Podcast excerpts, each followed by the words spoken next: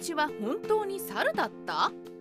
太閤殿下の消したい過去。戦国を統一し豊臣政権を樹立した男。豊臣秀吉。かつて木下藤吉郎と呼ばれた秀吉はすばしっこく人の心をつかむのがうまいので猿と呼ばれていたとされます。大河ドラマでは織田信長に猿と呼ばれているシーンが印象的ですが事実ではなく実際には信長は秀吉をハゲネズミと呼んでいたそうです。では秀吉猿説は後世の脚色かというとそうではなく織田信長に仕える前今川の家臣の松下氏に仕えていた少年秀吉はまさしく猿そのものだったのです。キサという少女が見た猿のような少年。謎に包まれていた豊臣秀吉の少年時代が思いがけず歴史に残ることになったのは今から460年前現在の浜松に住んでいたキサという少女のおかげでした。彼女は浜松の前身である引間城主飯尾豊前の神の娘でしたがある時配下の松下が異形なる面相の少年を連れてきました。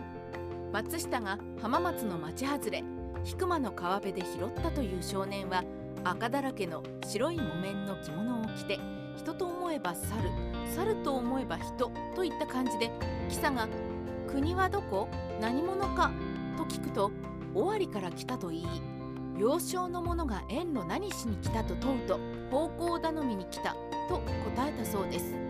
これは紛れもなく織田信長に仕える前今川氏の勢力下の松下氏に仕えていた時代の木下藤吉郎だったのです。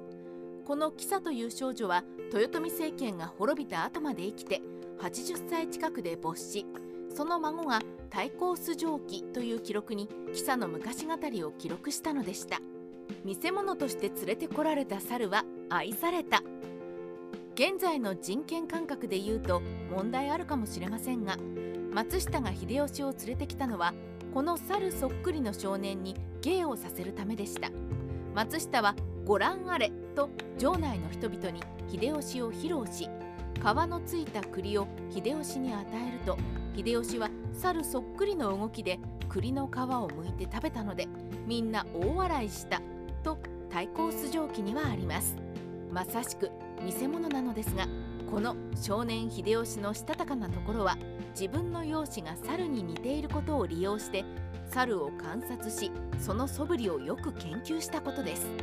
猿顔の自分が猿のモノマネをすれば必ず受けて人の心をつかめると少年秀吉は冷静に計算していたのですから少年としてはただものではないことがわかります。ただ放浪していたのではない驚くべき少年。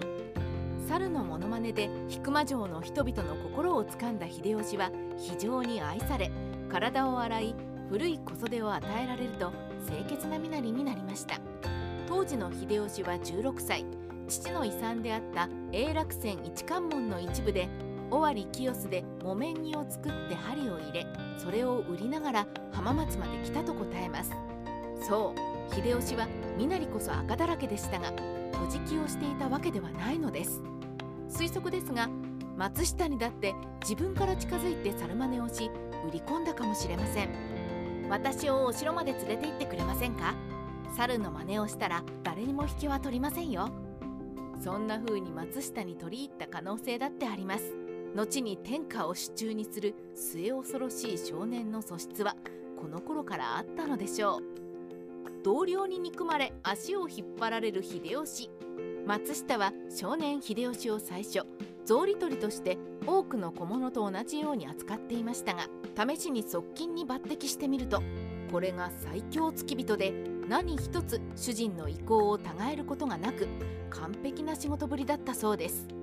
松下は満足し秀吉を何度がかりに任命して家の品物の水筒を任せました。この間まで古事記同然だった秀吉としては大抜擢です。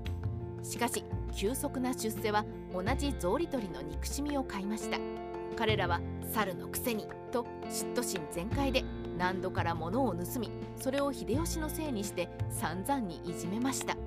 まこんな連中は昔からずっといて数を頼み憎い嫉妬心を向上心に昇華させることもできずひたすらに己の弱さを正当化してあいつがよそ者だからだ。態度が悪いからだ。謝らせろ。いられなくしてやると報復心をエスカレートさせるものです。しょうもないですね。こうして浜松に地盤を持たない秀吉は仕事ができないように追い詰められていきました。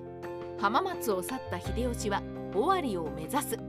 松下は慈悲のある人でそれが秀吉の仕業ではないことは分かってくれていました。しかし上司としては地元の人間である草履取りのアホ連中全てをクビにし秀吉をかばうというわけにもいかなかったのです。そこで「お前はよそ者であるからこのような目に遭うのだ。不憫だが本国に帰れ」と永楽船30匹を路銀として暇を出し秀吉もそれを受け入れました。こうして16歳から18歳まで浜松にいた秀吉は三河を去り当時勢力を伸ばしつつあった織田信長に仕えて出世街道を爆心していくのです。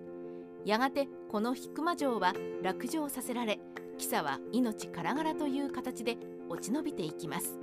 この時に城を落としたのは徳川家康であり彼は引間城を浜松城として増築していきました。岸くも浜松は秀吉と家康という2人の天下人が過ごした履歴を持つパワースポットだったのです。戦国時代ライターカワウソの独り言。織田信長の配下時代の秀吉はハゲネズミでしたがそれ以前の浜松で松下氏に仕えていた秀吉は紛れもなく猿でした。有能だった秀吉ですがつまらん連中の嫉妬心により追放されることになります。ですが世の中は良くしたもので浜松を追放されたことで秀吉は信長に開港できたので必要な経験の一つだったのでしょう。